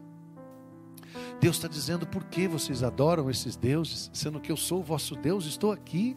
Quem beber dessas águas vai voltar a ter sede, mas quem beber da água que eu lhe der jamais terá sede. Jesus está falando com a alma dela. Até que no último minuto, quando eles estão conversando, ela entra no assunto religioso. Senhor, ah, vamos falar o seguinte: o senhor é mestre, um profeta, estou vendo que o senhor é inteligente. É em Jerusalém que deve adorar ou aqui em Samaria? Porque tem essa briga, né, Jesus? Então fala para mim aí: o senhor é um mestre, um rabi, um profeta? Jesus diz para ela: Minha filha, vocês estão preocupados onde se deve adorar? Chegará a hora que nem aqui nem em Jerusalém. Deus é espírito, deve ser adorado em espírito e verdade. Vocês adoram o que não conhecem. Olha que forte isso. Meu Deus. Você precisa conhecer, minha filha. Por isso ele diz para ela assim, logo no início do diálogo: se soubesse, se conhecesses o dom de Deus, e quem é que te diz, dai-me de beber? Você é que pediria. A nossa alma tem sede é de Deus, gente. É Deus, é Deus. Eu não estou falando aqui só porque eu sou religioso, porque eu sou pregador do evangelho. Posso falar uma coisa para você? Se você me encontrasse fora da minha função de pregar o evangelho, de cantar, de fazer aqui esse trabalho missionário, me encontrasse na rua e perguntasse do que minha alma tem sede, eu ia te dizer do mesmo jeito como um cidadão andando na rua normal de Deus. Eu não estou falando isso porque estou pregando. Estou falando isso porque hoje conheço esta verdade. A nossa alma tem sede de Deus. Salmo 62. A minha alma tem sede de Deus e minha carne, por vós anela, deseja. É preciso que eu e você hoje possamos despertar nosso espírito para isso. Olha só. No Salmo 138, olha que grande isso, presta bem atenção. No Salmo 138, está escrito algo muito revelador para nós sobre a alma. Lá fala assim, que é o Salmo da Onisciência Divina. Lembra do Sonda-me? Lembra do sonda-me? Aquela, aquela, aquela, aquela palavra do sonda-me, do Deus onisciente, que ele me sonda, que ele me conhece. Então você lembra dessa passagem? Então, é o Salmo 138, a onisciência divina. Lá fala assim: que nós somos tecidos no ventre da nossa mãe. Olha que lindo isso. Nós somos tecidos no ventre da nossa mãe. E Deus conhece nossas entranhas mais subterrâneas. Pensa no tecido. Eu já assisti isso. Teve gente que já viu isso já em vários lugares. Talvez você nunca viu presencialmente, mas uma foto, televisão. Pensa no tecelão. Já viu lá no Nordeste? Já vi isso muitas vezes que eu vou pregar lá. Sabe o tecelão? Aquele, aquela ferramenta, instrumento de costurar. Então tem o tecelão lá. Aí tem as linhas verticais, não tem? E aí vem aquele que tece com as linhas horizontais e vai cruzando. Não é assim que se faz uma blusa, por exemplo, de crochê, de tricô, não vai cruzando? Linhas horizontais com verticais. É assim que nós somos feitos. Olha que imagem maravilhosa. Deus nos criou assim: linhas verticais, linhas horizontais, ou seja, linhas divinas e linhas humanas. Você tem a sua, seus antepassados e seus descendentes. Na linha do tempo, nós somos criados. Humanamente, você tem seus descendentes, e aí você herda dessas pessoas, da história, e aí você tem a sua vida que prossegue, tem a descendência futura assim também nós viemos de Deus. Assim como viemos do pai, da mãe, dos antepassados, dos avós e assim por diante, nós viemos de Deus. Viu, querido, querida? Você é de Deus. Você veio de Deus. E assim Deus te fez. Então, assim como você tem um corpo, tem a genética, tem os órgãos, tem o organismo, assim como tudo funciona, assim como tem as dificuldades, aquilo que você herdou geneticamente, a forma com que você foi composto fisicamente, do teu pai, da tua mãe, de toda a história, da árvore genealógica, assim também você tem uma linha divina. Deus criou você. Deus criou você. E é muito importante que nesta criação você entenda que essa linha não pode se romper. E infelizmente, infelizmente, nessa linha da alma, muita coisa se quebrou. Sabe quando você tem uma blusa de lã? Já aconteceu com você? Se enroscar em alguma coisa assim, sei lá, perto de uma ferpa, num, num galho, num, num, ferro. E aí quebra, você fica com dó, a gente puxa por dentro assim, né? A gente pega assim a, a linha e puxa para dentro para não aparecer ela quebrada para fora. Ali a blusa pode começar a se desestruturar. Essas linhas precisam ser refeitas, linhas divinas e linhas humanas. Do que que eu estou falando, meu querido? Rodrigão, do que, que você está falando? Eu estou falando que na linha do tempo existiu vários rompimentos que têm que ser refeitos, perdão a ser dado, reconciliação.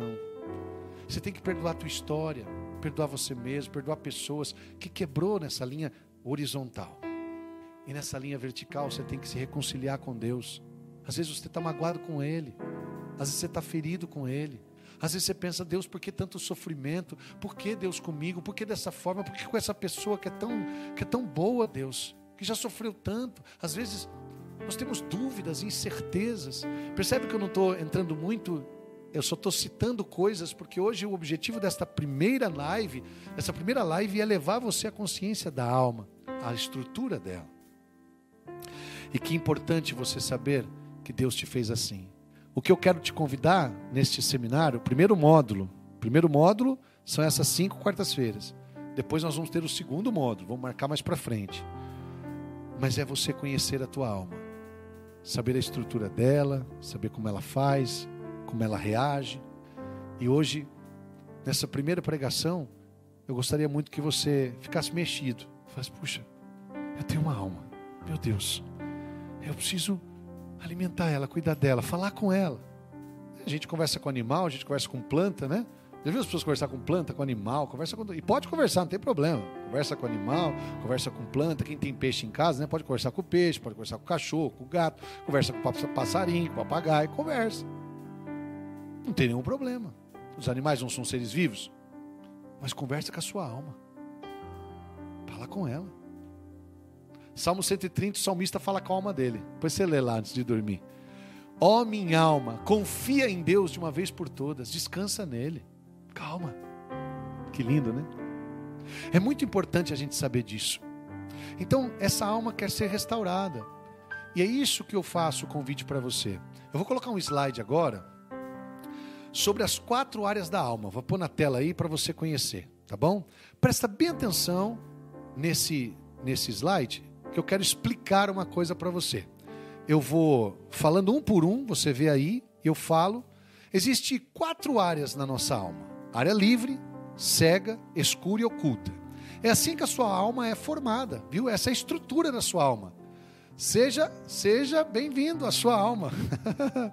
Ah, muito prazer, alma. Sua alma ela tem quatro áreas: uma área livre, uma área cega, uma área escura e uma área oculta.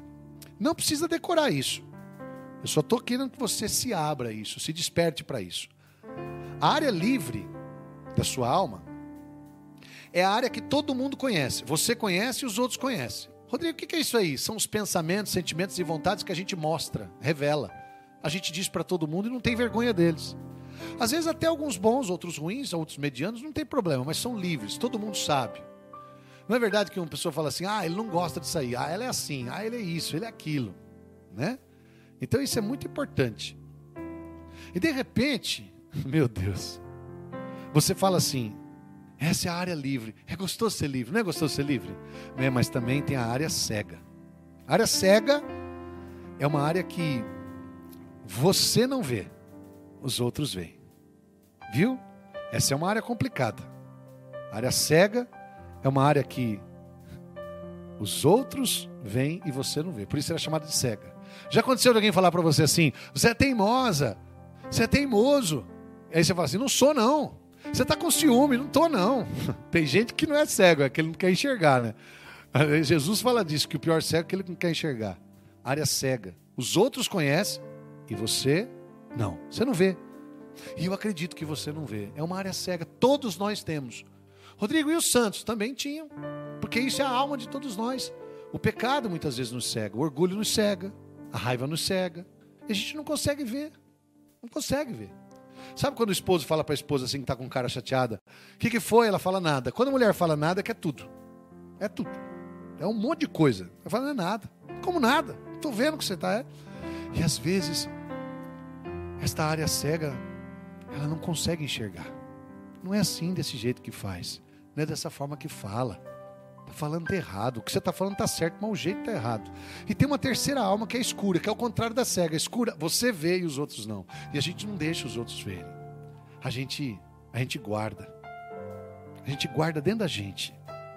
A gente não percebe, mas está fazendo mal isso para a gente. Ou talvez você já está percebendo. Graças a Deus, isso é lucidez. Você percebeu que essa área escura está te machucando. São as coisas que nós guardamos, que nós escondemos. Aliás, que a gente tenta esconder e tem hora que não consegue. E a última área é a área oculta. Que nem os outros conhecem, nem eu conheço, ninguém conhece, a não ser Deus. Só Deus conhece. Só Deus conhece essa área. E por isso agora, voltando aqui para mim, eu quero falar para você o seguinte: Deus quer percorrer toda a estrutura da tua alma, área livre, cega, escura e oculta. É impressionante, mas a gente precisa, em nome de Jesus, se abrir a essa realidade.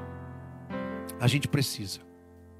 Eu preciso que você se comprometa neste seminário, nessas quartas-feiras que vamos ter, nessas semanas. São cinco semanas, começando de hoje.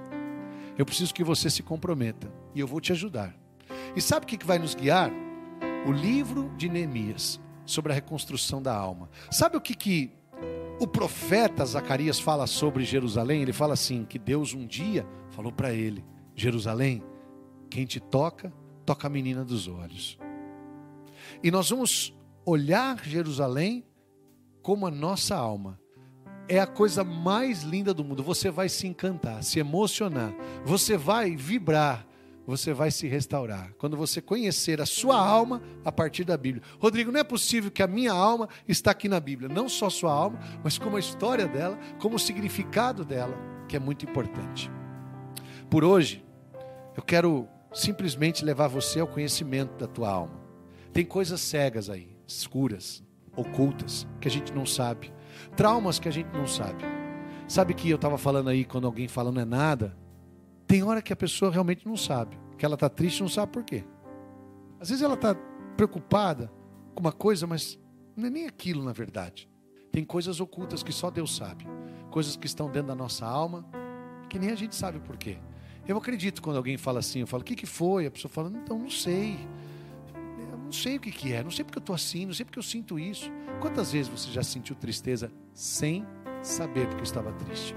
São coisas ocultas em nós que só Deus tem acesso. São coisas que estão no inconsciente, no subconsciente, coisas que já não está na razão, na clareza do consciente da gente.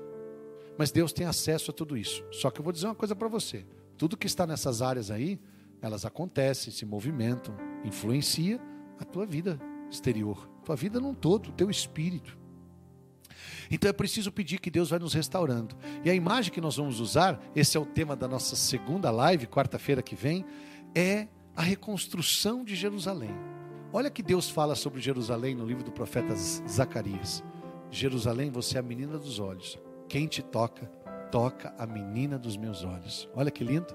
E Jerusalém foi destruída 17 vezes e reconstruída todas as vezes. Jerusalém era uma cidade que tinha o templo no meio e o muro ao redor, protegendo o templo. O templo é teu espírito e o muro é a tua alma, com as portas.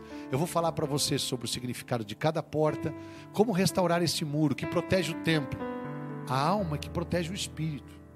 Então nós vamos falar de coisas muito bonitas e profundas, que vai de fato emocionar você e te deixar maravilhado. Como pode a palavra de Deus me ajudar tanto na reconstrução da minha alma? É pela palavra de Deus que nós vamos caminhar pela história da nossa alma, pelos muros, pelo templo, pelas portas e perceber como Deus usou Neemias para reconstruir Jerusalém em 52 dias. Eu vou ensinar um terço para vocês no final desse seminário, o terço da cura da autoimagem. É fantástico, vocês vão gostar demais. E eu quero presentear vocês, depois nós vamos falar né, disso, e eu quero presentear vocês com, com um livro, vou falar disso depois, que vai te ajudar muito as orações desse livro e, tenho certeza vou presentear todo mundo que quiser. Vai ser presente para quem quiser, tá bom? Depois vou falar como você pode ganhar esse livro, que na verdade é um livro digital, um e-book, não vai ser um livro né, é, físico, mas um livro digital que eu vou mandar para vocês se vocês quiserem, claro. E esse livro vai te ajudar muito a você rezar. As orações desse livro vai te ajudar muito. E o terço da cura da autoimagem que eu vou rezar, eu vou ensinar vocês no decorrer do seminário. Aliás, no final, né? No, no último, nosso, nosso último encontro, tá? Então, eu quero hoje me deter aqui nessa explicação e quero, antes de terminar essa noite, rezar com você um pouquinho, tá bom? Quero rezar por você. Mas antes da gente começar a oração, eu quero falar um pouquinho dessa música para vocês. Ela fala, o nome da música é Vem Me Abraçar. Eu, eu estava em Florianópolis, pregando para homens, acho que uns 3 mil homens que estavam lá naquele dia, lá com o pessoal do Divino Oleiro. Padre Márcio, um grande abraço para o senhor. O pessoal da Divina Oleira sempre nos acompanha. Lá de Florianópolis, Santa Catarina. Eu estava pregando para homens lá, era muita gente. Um congresso. Quando o telefone da Yara tocou, a Yara que na época cuidava da agenda, e era a Adriana avisando que ela tinha perdido o bebê. Acho que foi a nossa primeira gravidez. A gente esperava muito esse bebê. E a gente sonhava muito com ele. Era, era um sonho meu, sonho da Adriana, sonho da família da Adriana, porque todos sonham, a avó, a mãe dela, o avô, sonhava em ser avô e ser vó. Sonho dos tios, dos irmãos dela. E ela estava em Matão, em missão, quando ela teve o aborto instantâneo, sangrou muito e ela perdeu o bebê. E eu confesso que foi uma frustração muito grande. Porque a gente sonhava com aquilo. Sonhava, sonhava. E frustrou. E aí era, era domingo, eu estava pregando o retiro, eu falava, amor, eu, eu, como é que eu faço? a gente estava de van, estava a banda toda, né? O que, que eu faço? Eu, eu vou, encontrar um avião para ir agora, ela estava lá em Matão, né? como é que eu vou fazer? E a minha esposa falou, amor, cumpre sua missão. Meu Deus, que fortaleza que essa mulher tem na alma, na alma dela. Aí você fala, de onde vem essa força? Da oração de Deus. A fonte da força dela é Deus. Se tu soubesses e conhecesses o dom de Deus, você me pediria desta água, eu te daria. E Adriana, com muita força, falou: cumpre a tua missão aí. Capricho, estou muito triste, estou muito mal, mas cumpre a tua missão, depois você vem. E eu acabei de pregar o retiro, muito triste eu estava, muito, nossa, frustrado, aquela sensação de frustração. A gente estava esperando o bebê, não sei se estava no terceiro ou quarto mês, alguma coisa assim. E quando eu voltei para casa, nós nos abraçamos muito, choramos muito. E Deus colocou algo no nosso coração muito, muito forte sobre frustração. A frustração é um vazio na alma, é um buraco que fica ali.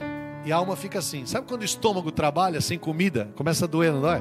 Porque ele faz todo o processo da, da, da digestão, né? E solta tudo que tem que soltar, as enzimas trabalham, o órgão fica ali trabalhando e não tem comida, ele fica vazio, dói a alma da gente fica trabalhando no vazio e a dor começa a doer lá dentro. Você que já perdeu um ente querido sabe do que eu estou falando.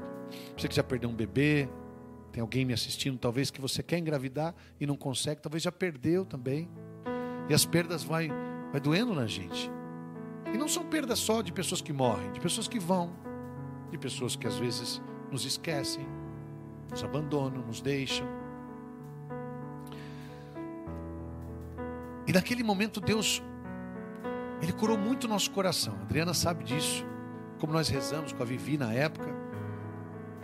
Nós fizemos de Deus a realidade dos nossos sonhos. Sabe o que é realidade? É coisa concreta, coisa real. Realidade é coisa justa, real. Nós fizemos de Jesus a realidade dos nossos sonhos.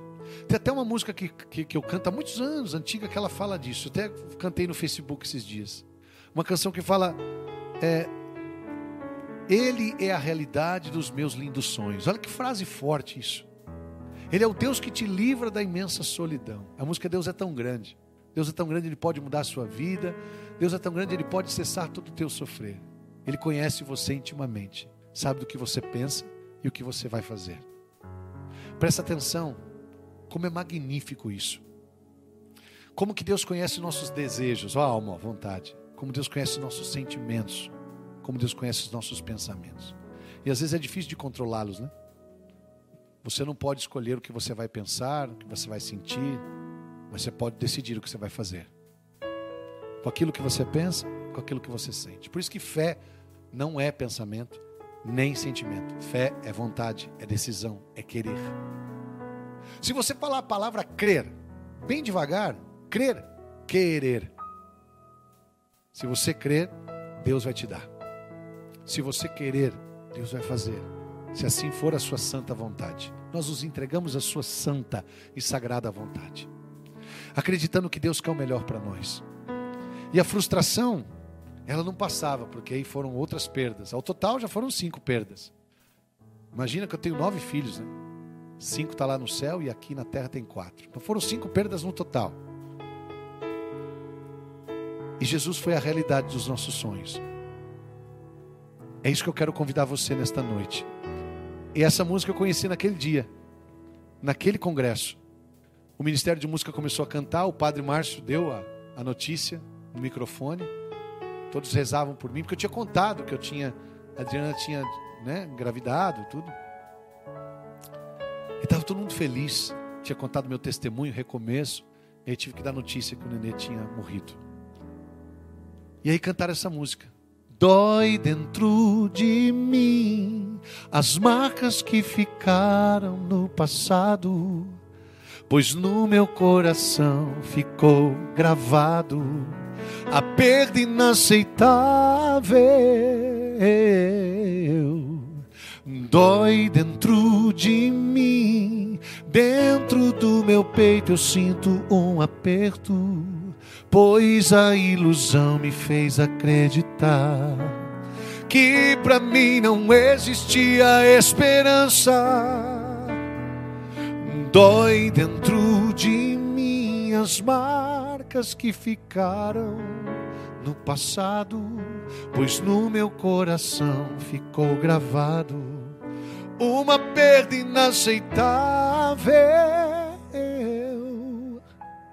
Dói dentro de mim, dentro do meu peito eu sinto um aperto, pois a ilusão me fez acreditar que para mim não existia esperança. Em tua presença apresento minha dor, em tua presença eu declaro, Senhor. Eu quero recomeçar.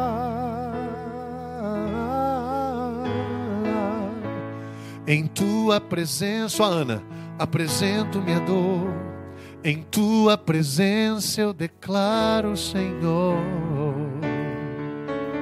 eu quero recomeçar.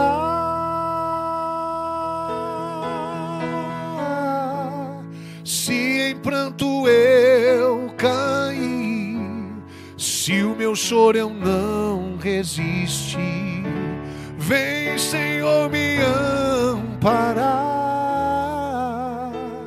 Vem me amparar se caem lágrimas de dor, minha cura está no seu amor. Vem, Senhor, me abraçar.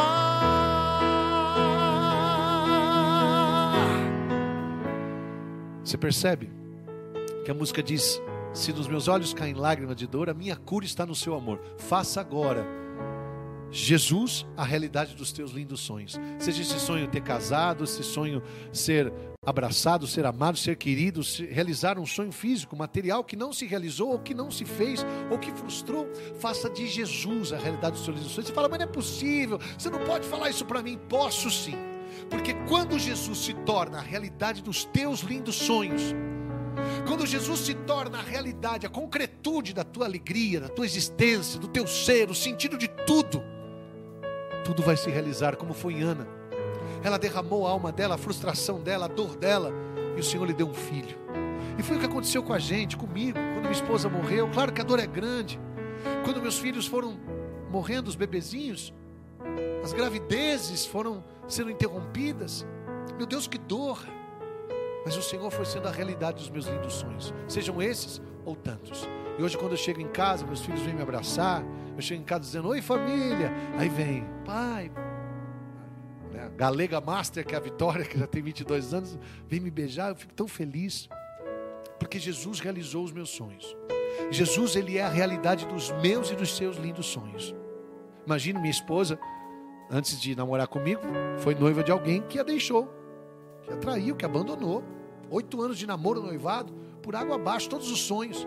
Quando Adriana fez de Jesus a realidade dos sonhos dela, o Senhor honrou tanto o coração dela, que o Senhor lhe deu a graça de poder realizar um sonho muito maior do que aquele. Então eu prefiro que nesse momento meu coração se apegue a Jesus do que fique se apegando no vazio, na frustração. Viu? Não é fuga, não. Não é querer tapar o sol com a peneira, não. Jesus tem que ser a realidade dos teus lindos sonhos. E eu sinto muito de coração por todas as frustrações que infelizmente na terra a gente passa. E não é porque Deus quer, não é castigo, não é nada. Não é porque você nasceu azarado, não é nada disso. É porque aconteceu, frustrou. Os desígnios de Deus não se frustram. É assim que nos ensina Sara, aquela que foi sete vezes viúva e depois casou com Tobias e foi feliz com ele. sete vezes. O que dizer do segundo que casou com ela, hein? Corajoso, hein? Porque já tinha ficado viúvo na lua de mel. E o que, o que dizer do sétimo que casou com ela? Coragem ali estava esbanjando. Mas o que dizer do Tobias? O oitavo que casou com ela sabendo que Deus poderia livrá-los daquela maldição. É porque Jesus foi a realidade dos lindos sonhos. Deus foi a realidade dos lindos sonhos de Sara, de Tobias. Que alegria poder saber disso. Deus quer curar suas frustrações, as minhas também. Por isso que Sara recomeça, Ana recomeça, eu recomecei, você tem que recomeçar. Em Sua presença apresento minha dor. Em Sua presença eu declaro, Senhor, eu quero recomeçar. Vamos rezar assim, para a gente terminar essa primeira live? Vamos rezar. Aí onde você está na sua casa mesmo. Olha só, presta atenção. Em Sua presença apresento minha dor. Em Sua presença eu declaro, Senhor eu quero recomeçar. Em Sua presença apresento minha dor, em Sua presença eu declaro, Senhor, todas as frustrações que você teve, os vazios, as dores que foram causadas na tua alma, não te impedem de recomeçar em Tua presença apresento minha dor. Em tua presença eu declaro, Senhor, quero recomeçar.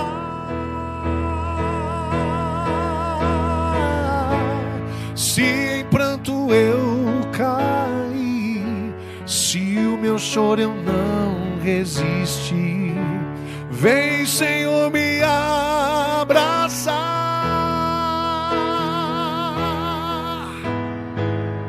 E se caem lágrimas de dor, a minha cura está no seu amor. Vem, Senhor, me amparar. Vem, vem, Senhor, me abraçar. Vem, vem, Senhor, me libertar. E vem me curar nós queremos te pedir neste momento, em que estamos encerrando nossa primeira live, que o Senhor venha curar e libertar cada coração que teve frustrações no decorrer da história, na linha do tempo, nos dias passou ou nos dias presentes. Vem nos curar, Senhor. Cura-nos de toda dor, de toda ferida, de toda dor machucado, aflição causada pelas frustrações, pelas perdas, por das vezes que nós somos mal amados, pelas vezes que nós somos rejeitados, às vezes que nós fomos enxotados, traídos, infidelizados, às vezes que fomos enganados, às vezes que fomos iludidos, às vezes que nós mesmos fizemos buscas frustradas, investidas tristes. Cura nossa alma, Senhor. Cura a área livre, a área cega, a área escura e a área oculta e deixa tudo liberto em nome de Jesus. Deixa tudo livre. Entra nas áreas da nossa alma, nos quartos, nos cômodos, aqueles em que a porta está fechada e a gente não quer que ninguém abra, a gente mesmo nem abre, não quer resolver, deixa lá, ninguém está vendo. Deixa Jesus entrar lá. Deixa Jesus restaurar a tua alma. Eu quero dizer de novo esta palavra profética: só aquele que te fez pode te refazer. Só aquele que te criou pode te recriar. Então abre a porta dos cômodos, fala Jesus, pode entrar lá. Ó. Em tua presença apresento minha alma. Está aqui as áreas cegas, as ocultas, as áreas escuras, aquilo que eu não quero mostrar para ninguém, para o Senhor eu posso mostrar, para o Senhor eu posso ser livre. E eu quero, Senhor, que tudo isso seja visitado durante esse seminário. Vamos fazer o seguinte: vamos nos propor a um tempo de restauração. Tem um programa que a gente assiste lá em casa que a gente gosta de restaurar casa, de construir casa. Aí o cara fala lá: ah, serão por sete semanas. E a pessoa vai lutar para restaurar aquela casa. Então, serão cinco semanas. Vamos restaurar? Vamos reconstruir? E o material? É Deus que dá. Você só precisa entrar com querência, com querer. Então, deixa Deus tocar você. E deixa o Espírito Santo encher a tua alma. Vamos mais uma vez cantar isso em oração? Vamos lá. Assim, ó, bem lindo. Vamos lá. Se em pranto. Se em pranto eu cair e se meu choro eu não resistir, vem Senhor me amparar.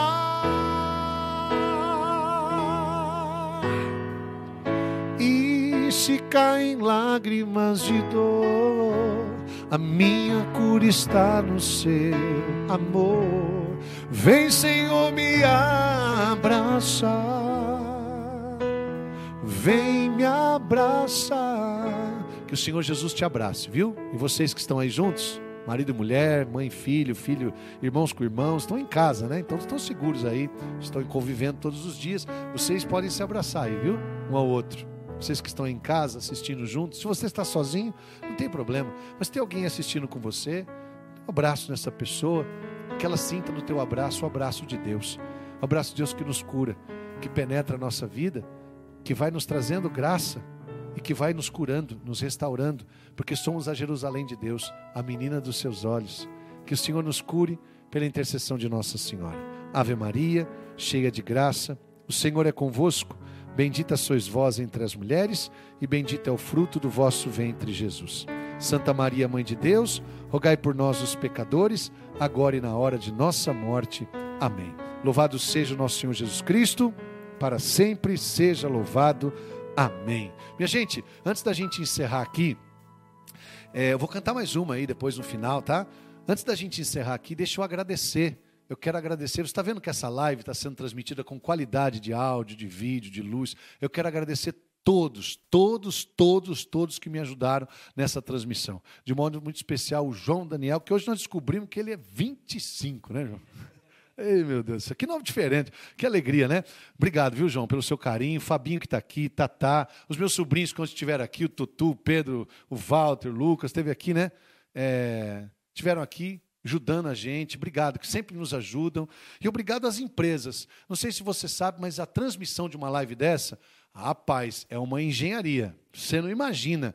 Se você vê o estúdio que está montado aqui, você não faz ideia. Onde nós estamos? Em Marília, interior de São Paulo, na nossa casa, Maria de Caná, que é a casa de missão da Louvor e Glória aqui em Marília, uma das. Né?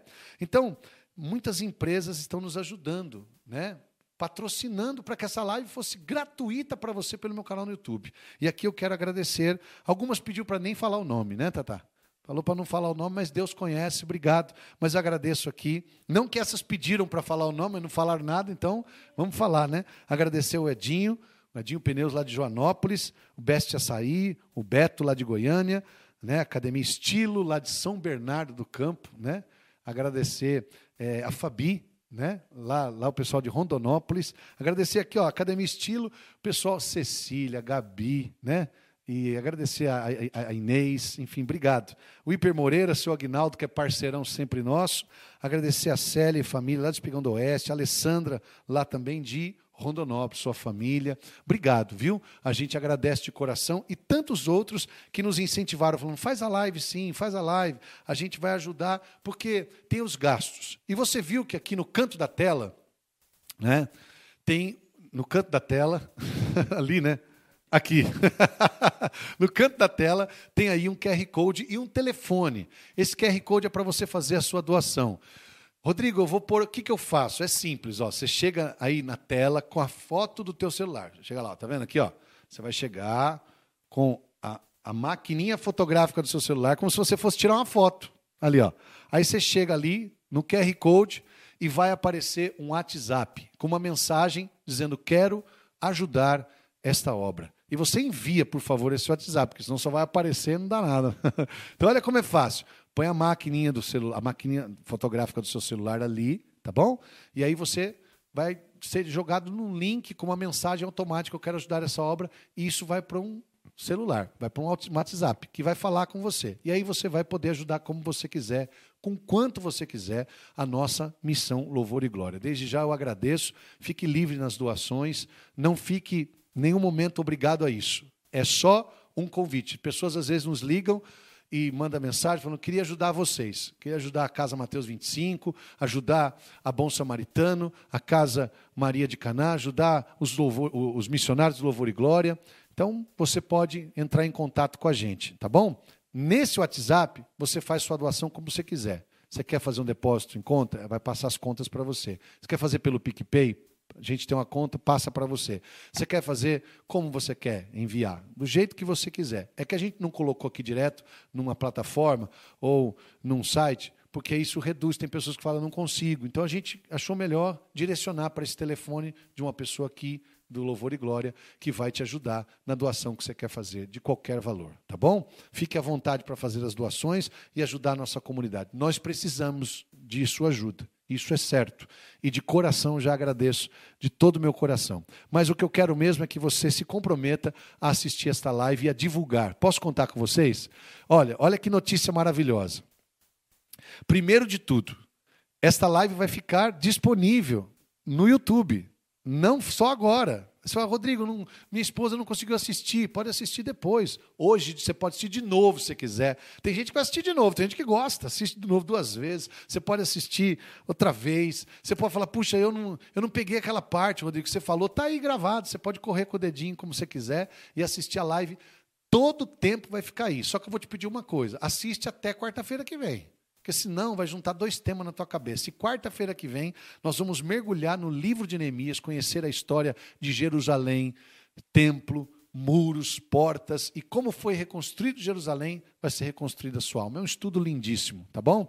Então, é, eu quero convidar você a chamar outras pessoas para vir. A Rodrigo, a pessoa não assistiu, então você passa o link para ela desse vídeo aí, dessa live, e ela assiste no meu canal no YouTube, Rodrigo Ferreira Oficial, tá bom? Você pode se inscrever nesse canal.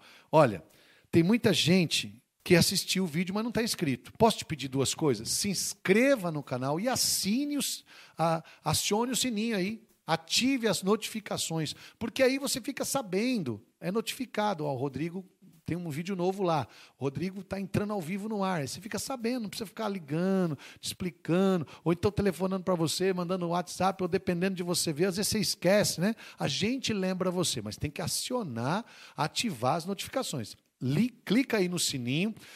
Inscreva-se. Rodrigo, como é que eu me inscrevo? Sabe onde está escrito inscreva-se? A hora que você apertar ali, já está inscrito. Só que aperta uma vez só, porque se apertar duas vezes, aí desinscreve.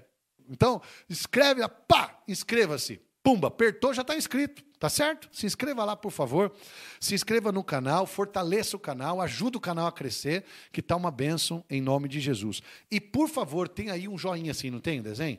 Deixa aí, é o like. Olha que bonito. É o gostei, né? Para quem gosta do português, eu gostei. Põe lá o seu gostei, o seu like e, por favor, ajuda a fortalecer o nosso canal Rodrigo Ferreira Oficial, tá? Bom, eu quero agradecer vocês, agradecer de coração, já agradecer aqui as empresas, todos que nos ajudaram aqui, Agradecer a toda a missão Louvor e Glória que me apoia, me incentiva a fazer este, esta transmissão e dizer que quarta-feira que vem eu tenho um encontro com você aqui. Mas olha só, durante esta semana eu vou receber perguntas, seja no meu WhatsApp, aliás, seja por esse WhatsApp, seja pelo e-mail, seja pelo meu canal no Instagram, mas se você quiser fazer a pergunta, faça essa semana sobre esse tema e eu vou estar respondendo para você. Vocês sabem, quem me acompanha aqui no meu Instagram e no meu Facebook, sou eu que respondo lá. Eu que respondo as coisas que vocês colocam lá, Rodrigo tal. Às vezes demora, porque é gente para burro, né? É gente demais, graças a Deus. Eu fico muito feliz de ser tanta gente, tem crescido cada dia mais. Já somos milhares de pessoas no Facebook, no Instagram. Então, se você quiser ter uma pergunta sobre esse tema, pode colocar lá. Meu Instagram, meu Facebook é Rodrigo Louvor e Glória. E o e-mail é rodrigomissionário@hotmail.com. Olha como que é fácil. Rodrigo missionário@hotmail.com. Coloca lá sua pergunta e eu vou responder essas perguntas para você, tá bom? E durante a semana de de agora até quarta-feira, eu vou dar aquelas entradas em lives, Facebook, Instagram, você vai ficar sabendo sempre. E aí a gente vai poder bater o papo sobre esse tema, responder perguntas só sobre esse tema hoje, a minha alma, né? Restauração da alma, tá certo? E também quero dizer uma coisa muito importante. Você quer ganhar o livro? O Manual do Intercessor é meu novo livro. Você quer ganhar? Manual do Intercessor? Rodrigo, eu quero ganhar esse livro. Primeiro que é digital, e-book, tá? Não, é, mas não vai o livro físico para você, vai o livro lá no e-book, tá? Se você quiser, você vai colocar lá no meu Facebook o seu e-mail. É simples. Coloca o seu e-mail lá no meu Facebook, na mensagem, lá nos comentários, sabe quando você vai comentar? Coloca o seu e-mail lá que eu vou mandar por e-mail para você. Só dá para mandar por e-mail, não tem outro jeito, porque o livro é, pesado, é vai bonitinho para você, né? Então, por favor, você vai receber o livro. Mostrou o livro aí? Capinha do livro? Tem aí para mostrar? Aí, ó. Esse livro aí, ó, Manual do Intercessor, Rodrigo Ferreira, escrevi esse livro. É um livro maravilhoso, com orações. É um livro de orações. Lembra aquele livro Orações de Poder? Você lembra deles? É um livro parecido com aquela estrutura, um livro de orações que vai ajudar você a, a caminhar na restauração da sua alma, tá?